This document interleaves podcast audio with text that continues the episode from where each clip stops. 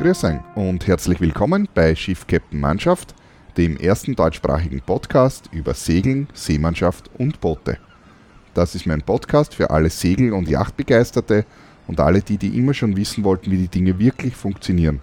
Wie immer möchte ich zu Beginn einen Blick auf das Golden Globe Race werfen.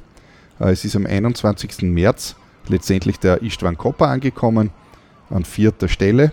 Und es gab dann auch eine Pressekonferenz kann man sich auf YouTube natürlich anschauen, äh, wo, er, wo, er, äh, wo er einige Fragen sozusagen zum Rennen beantwortet hat.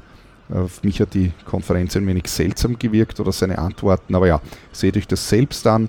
Äh, den Link findet ihr auf YouTube oder natürlich auch auf, meiner, auf den Shownotes zu, meiner, äh, zu diesem Podcast. Der Tapir Letinen ist noch unterwegs natürlich.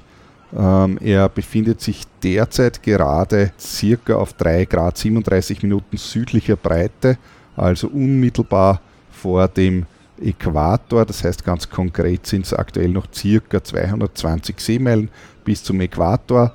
Fahrt hat aber keine im Schiff, äh, befindet sich derzeit wieder mal in einer Flaute und äh, ja, dümpelt mehr oder weniger, zumindest laut dem aktuellen Trecker hier, äh, mit 0,9 Seemeilen durch die Gegend. Es wird erwartet, dass er circa Mitte Mai in ähm, Les Sables d'Olonne ankommen wird. Das heißt, der Tracker sagt aktuell 12. Mai. Äh, gestern war es noch der 11. Mai. Naja, werden wir sehen. Also Mitte Mai circa werden wir äh, den Tapioletinnen in Frankreich äh, willkommen heißen dürfen. Ähm, sind also circa sechs Wochen. Dann gibt es einen Segelfilm. Und zwar der Klaus Aktobrak äh, war in der Ostsee unterwegs auf der Route der Wikinger und hat darüber einen Film gedreht. Der erste Teil, also es ist ein Film in mehreren Teilen, ähm, also in drei Teilen sozusagen. Und der erste Teil ist auch schon erhältlich. Da habe ich einen Link dazu. Und zwar auf shop.segel-filme.de kann man sich also äh, das downloaden. Äh, der Download, glaube ich, kostet 19 Euro, wenn ich es jetzt richtig in Erinnerung habe. Äh, ist also ein, ein Film, wo er sozusagen die Route oder eine der Handelsrouten der Wikinger in der Ostsee äh, versucht hat, eben nachzusegeln und eben verschiedene Orte zu besuchen. Er hat zu diesem Zweck auch entsprechend davor recherchiert. Äh, wer das etwas genauer wissen möchte, es gibt dazu auch ein Interview äh, von den Glückspiraten. Es ist ein Interview, das dauert, glaube ich, eineinhalb Stunden sogar. Äh, und zwar ist es die Folge Nummer 49 mit den Glückspiraten. Da gibt es das Interview äh, mit Klaus Aktobrak, wo er etwas äh, genauer erzählt, wie es zu dem Film gekommen ist und, und wie er da äh, recherchiert hat und wie die Dreharbeiten verlaufen sind und so. Auf jeden Fall den Film kann man downloaden und kann man sich anschauen. Ich habe ihn selbst noch nicht gesehen. Äh, wenn etwas Zeit wird, äh, Zeit ist, werde ich mir den Film aber anschauen. das Interview hat sich auf jeden Fall sehr interessant angehört und ich glaube, dass es absolut empfehlenswert ist. Dann habe ich da eine traurige Nachricht und zwar der kalifornische Schweinswal der ist äh, schon seit vielen Jahren sehr vom Aussterben bedroht. Äh, bedeutet, er gehört also zu den gefährdendsten Säugetierarten der Welt derzeit. Der kalifornische Schweinswal lebt in den, sozusagen in der Bucht von Kalifornien. Das ist also an der Westküste des nordamerikanischen Kontinents, also Richtung Pazifikseite sozusagen. Und äh, da gab es ein Posting von äh, dem WWF Schweiz, demzufolge es nur noch zehn Tiere davon gibt. Äh, man kann das auch nachlesen von, auf Wikipedia, wo ähnliche Zahlen zu finden sind. Und es gibt auch einen, einen Podcast dazu, und zwar den Segel-Podcast von Monika Bubel, die seit äh, kurzem wieder Podcasts produziert, äh, die sich im Wesentlichen um Segeln und Meeresbiologie bzw. Meeressäugetiere in ihrem Podcast äh, widmet und da hat sie zufälligerweise ebenfalls davon erzählt. Also, äh, so wie es also sozusagen aussieht, meiner Meinung nach, äh, wird sich leider der kalifornische Schweinswal in eine der vielen von Menschen verursachten ausgerotteten Tierarten einreihen. Also wie gesagt, derzeit gibt es noch ein paar und äh, das ist allerdings schon lange bekannt. Nur, wie es halt so immer will, ist halt doch der Kapitalismus vorne und der Schweinswal hat keine Lobby. Also die Ursache für das Aussterben sollte ich vielleicht auch noch erwähnen. Und zwar äh, ist es so, dass äh, die, die Wale immer eben durch die Fischerei, durch die intensive Fischerei eben in die Netze gelangen und eben in den Netzen als Beifang dann letztendlich verenden.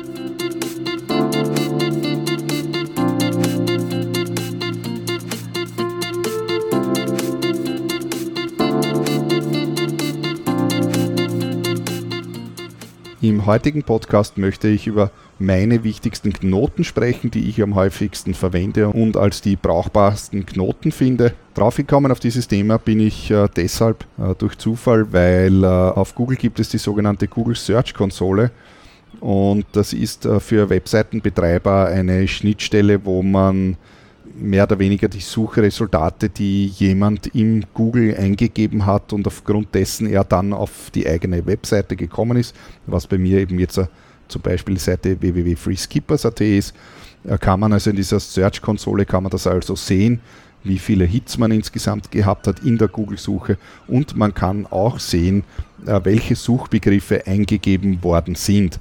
Und ich habe dort eigentlich noch nie hingesehen, muss ich ehrlich sein, äh, obwohl ich da schon sehr, sehr lange registriert bin. Äh, die Freeskipper-Seite gibt es auch schon sehr lange. Ich habe das jetzt nicht genau feststellen können. Ich kann mich auch nicht mehr genau erinnern. Aber ich glaube, mich daran erinnern zu können, dass ich 2006 die Domain registriert habe und mit dieser Webseite begonnen habe. Also das ist mittlerweile äh, fast, also über zwölf Jahre, also fast 13 Jahre kann man sagen.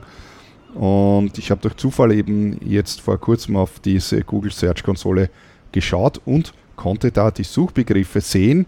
Und ähm, ich habe das jetzt zwar nicht wissenschaftlich analysiert, aber mir ist ganz besonders die Suche nach Knoten und Fenderknoten und solche, und solche Begriffe, also rund um die Knoten sozusagen, wurden gesucht und sind dann zu meiner Seite bekommen.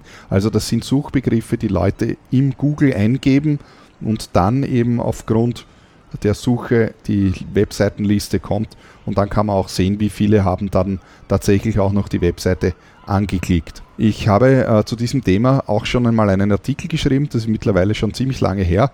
Zwar habe ich den Artikel auch vor mir, äh, und zwar ist der vom 20. Mai 2016, also kann man sagen fast drei Jahre her. Und der Artikel heißt die fünf wichtigsten Knoten und genau auf diesem Artikel basiert jetzt natürlich auch mein Podcast. Nur wer blättert schon so weit zurück auf einer Webseite, da muss man mehrere Seiten zurückblättern, bis man zu diesem Artikel kommt. Aber selbstverständlich könnt ihr dort nachlesen. Ich werde auch natürlich einen Link auf diesen Artikel posten. Über Knoten wird generell immer sehr viel diskutiert natürlich, ganz klar. Knoten äh, werden in der Seefahrt gebraucht und sind immer schon gebraucht worden, äh, da man sehr viel natürlich mit, mit Leinen äh, und äh, Tauwerk zu tun hat und dementsprechend natürlich auch Knoten braucht, um an den, um die Leinen an etwas zu befestigen oder etwas an den Leinen zu befestigen. Ich habe da auch ein, ein Buch vor mir. Äh, das habe ich mir vor längerer Zeit habe ich das ersteigert. Und zwar ist es, äh, das Buch heißt Decksarbeit, ein Handbuch für Seeleute von Kapitän Ernst Wagner. Und das ist schon ein ziemlich altes Buch.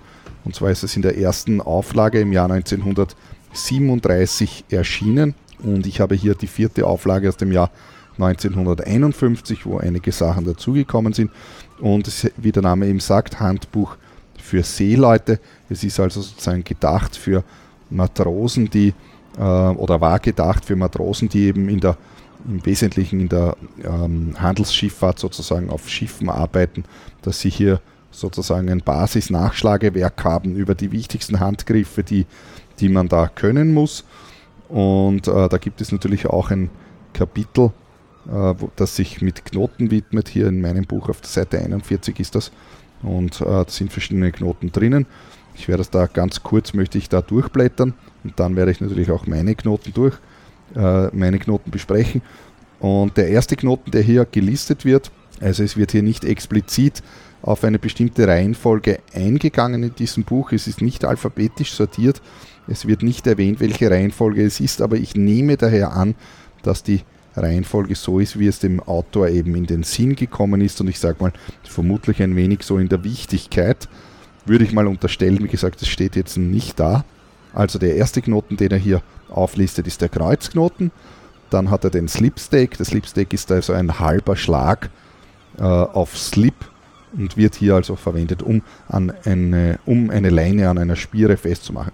Der nächste Knoten ist hier dann der Webelein-Steak und dann kommt schon der Rundtörn mit den zwei halben Schlägen. Als nächstes hat er dann hier den Stopper-Steak herinnen, auch sehr brauchbarer Knoten. Dann kommt der Schotsteak, einfach und doppelt. Und dann kommt hier dann weiter hinten der Balsteak mit einer zwei-, einen dreiseitigen Erklärung sogar dazu, wie man den macht. Und dann hat er hier noch den doppelten Balsteak herinnen. Und äh, wie geht es dann weiter? Laufender Palsteak.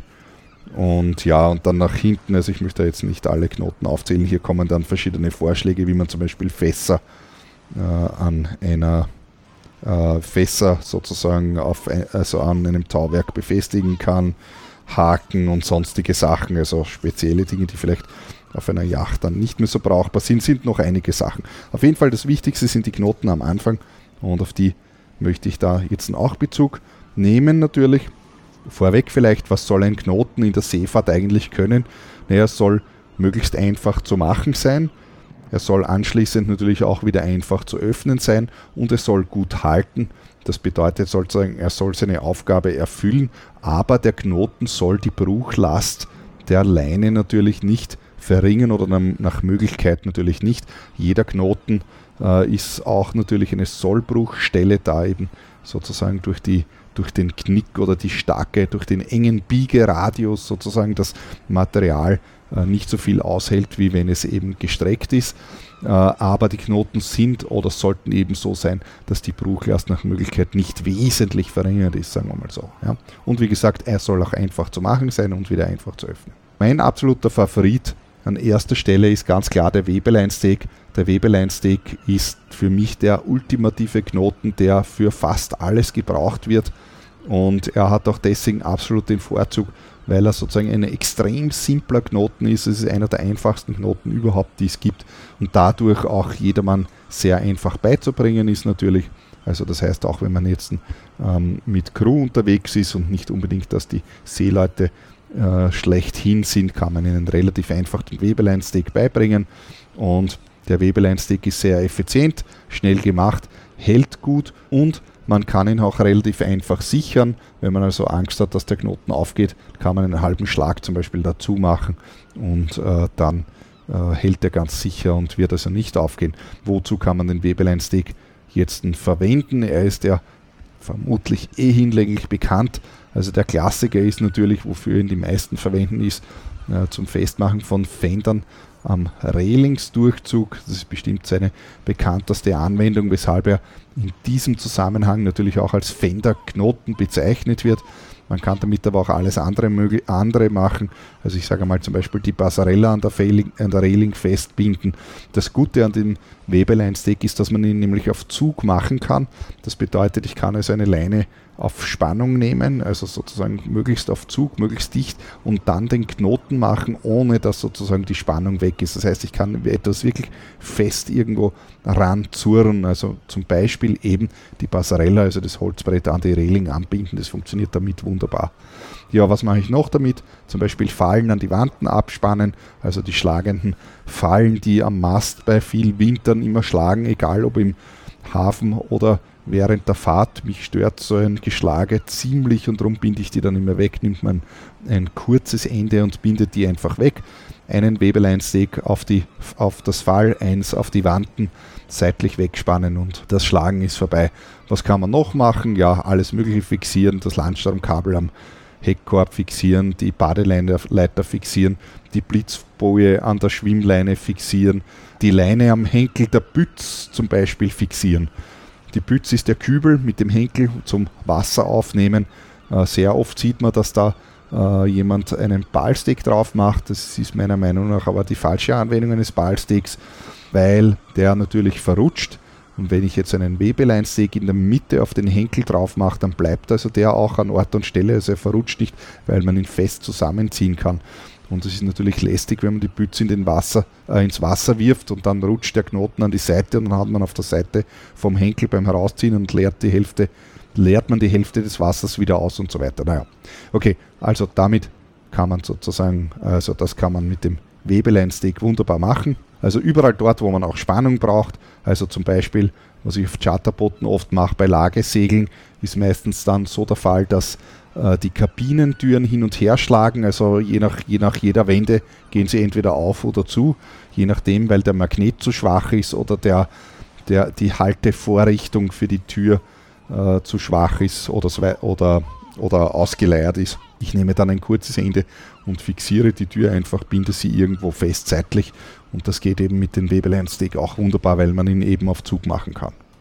Nummer zwei ist dann natürlich der Klampenschlag. Ganz klar, wofür man den braucht, um Leinen auf Klampen zu belegen. Genau dafür sind sie gedacht, dafür sind auch die Klampen da und darum heißt der Knoten auch Klampenschlag. Ähm, also Festmacherleinen, Leinen, um die Boje festzumachen, um äh, eine Entlastung äh, für die Ankerwinch zu haben. Also wenn man sozusagen keine eigene Ankerkralle oder so hat, kann man also eine Leine fixieren auf der Ankerkette und dann geht man ebenfalls mit, der, äh, mit dem Klampenschlag auf die, ähm, auf die Klampen, ganz klar. Und äh, der Klampenschlag äh, gemeinsam mit den Weberlein-Sticks sind also die beiden wichtigsten Knoten aus meiner Sicht und das sind auch die beiden Knoten, die ich der Crew äh, zuerst beibringe. Also wenn ich ein neues, äh, wenn ich eine neue Crew im Empfang nehme und wir machen äh, dann am ersten Tag eine Einleis Einweisung in die Leinenarbeit, dann bekommen Sie von mir diese beiden Knoten beigebracht. Wenn es eine Ausbildungstörn ist, ganz klar, dann lernen Sie natürlich noch weitere Knoten, aber das sind auf jeden Fall die beiden wichtigsten Knoten, die Sie zu Beginn können müssen, weil dadurch kann man also die gesamte Leinenarbeit erlegen, äh, erledigen, die man also zum An- und Ablegen braucht und auch die Fender, die da hier ja sozusagen zum An- Ablegen dazugehören, kann man also auch Fender montieren. Man kann auch die Passarella montieren. Mehr braucht man eigentlich nicht. Diese beiden Knoten sind also jetzt mal die wichtigsten. Ebenfalls zum Einsatz kommt bei mir dann an dritter Stelle der Stopper Stake oder Stopper Stake. Der Stopper-Steak ist in Wahrheit nichts anderes als ein Webelein-Steak, der aber vervielfacht ist. Man kann jeden Knoten, wenn man sein Prinzip kennt, ja verdoppeln, verdreifachen oder vervielfachen eben. Oder die meisten Knoten, sagen wir mal so.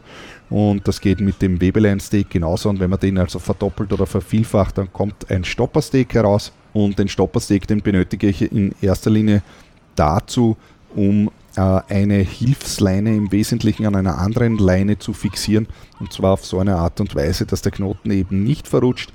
Und der Hauptanwendungsfall, also ich habe drei Hauptanwendungsfälle dafür. Und das ist zum einen, wenn ich einen Überläufer auf der Genua-Shot bekomme, äh, bei besonders viel Wind, dann kann man den in der Regel meistens nur mehr sehr schwierig bis gar nicht lösen.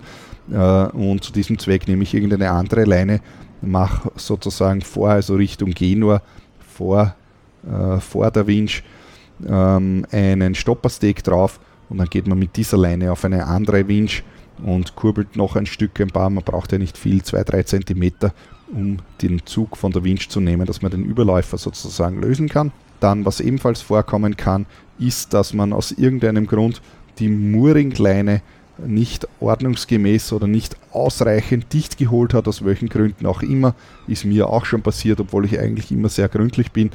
Und wenn man dann zum Beispiel Wind, äh, besonders viel Wind auf den Bug hat, aus irgendeinem Grund und man möchte eben jetzt die Mooringleine nicht unbedingt lösen, äh, dann äh, nehme ich eben eine weitere Leine, also irgendeinen weiteren Festmacher und dann macht man auf die Mooringleine außen einen Stoppersteg drauf. Ich schiebe den dann mit dem Bootshaken zum Beispiel weiter Richtung Wasser und weit, also sozusagen weg vom Boot und dann geht man äh, mit dieser Festmacherleine nach hinten auf eine Winch und kann somit sozusagen sich ein wenig weiter nach vor winschen. Da muss man natürlich entsprechend die Achterleinen vieren, falls sie zu dicht sind, ist ganz klar. Kann man sich also nach vor winschen und anschließend äh, die, äh, die Mooringleine öffnen und neu belegen sozusagen, eben um sich aus der Box ein Stückchen weiter wegzuholen, eben für den Fall, dass man besonders starken, auflandigen Wind hat und äh, eben zu nahe hinten an der Mauer ist. Dann sind wir an Platz 4 angekommen. Platz 4 ist bei mir jetzt in der Ballsteak. Der Ballsteak wird meiner Meinung nach äh, sehr lob gepriesen und überall hört man ständig vom Ballsteak. Ich persönlich glaube, dass das ein wenig ein Hype ist und der Ballstick bei Weitem weniger wichtig ist, als er zumindest äh, permanent gelobt wird. Äh, der Ballstick hat ein besonders großes Problem meiner Meinung nach und das ist seine Komplexität. Es gibt zum Ballstick ja verschiedenste Merksprüche, wie man den Knoten denn nicht machen kann. Er ist daher für Anfänger ein eher schwieriger Knoten und auch hier in dem Handbuch für Seeleute von Kapitän Ernst Wagner sind dem Ballstick also drei Seiten gewidmet und das ist nicht, weil so viel Text dabei steht, sondern weil hier mehrere Abbildungen drinnen sind, wie man den Ballstick macht. Und ja, und das ist einer der Probleme, einer der Hauptprobleme meiner Meinung nach. Also natürlich als geübter äh, Seefahrer, Seemann, Seefrau kann man natürlich den Ballstick im Schlaf, das ist klar, aber wenn man doch nicht so geübt ist, muss man jedes Mal nachdenken und dann funktioniert er beim ersten Mal nicht. Wie dem auch sei, für manche Sachen ist er schon sehr gut zu gebrauchen. Der klassische, der Klassiker ist also das Festmachen der Talpenbox, wo man also die Leine über einen Talpen in Form eines Rings sozusagen drüber werfen muss. Äh, das geht natürlich besonders gut äh, mit dem äh, Ballstick oder auch natürlich, wenn ich an Bollern festmache, also das heißt, egal ob längsseits oder äh, mit dem Heck zur Mauer und ich habe dort Boller, dann kann ich mit dem Ballstick an diesen Bollern festmachen. Ich sage mal, temporär wird man meistens auf Slip festmachen, zumindest Achter aus.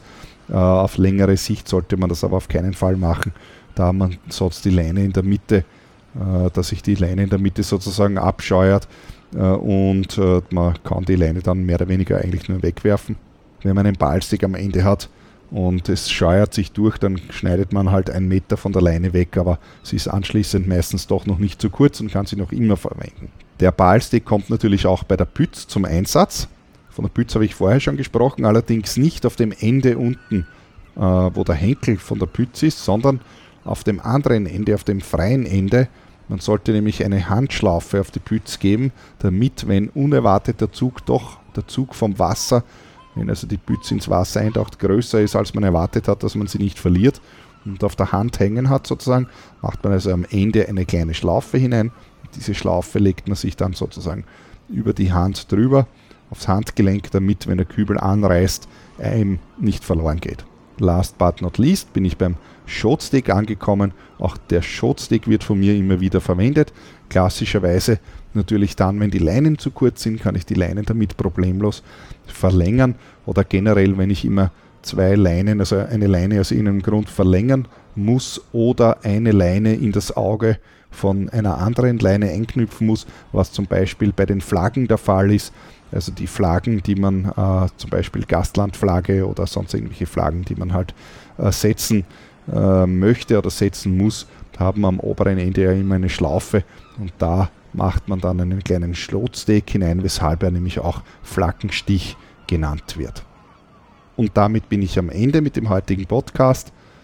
Heute mit etwas bedrückter Stimmung, wenn man sich als Segler etwas für die Meerestiere und für die Natur interessiert und immer wieder sieht, wie hier die Natur zerstört wird und man irgendwie sehenden Auges dasteht und nichts machen kann äh, und sieht, wie einfach nichts passiert, ist das schon sehr bedrückend.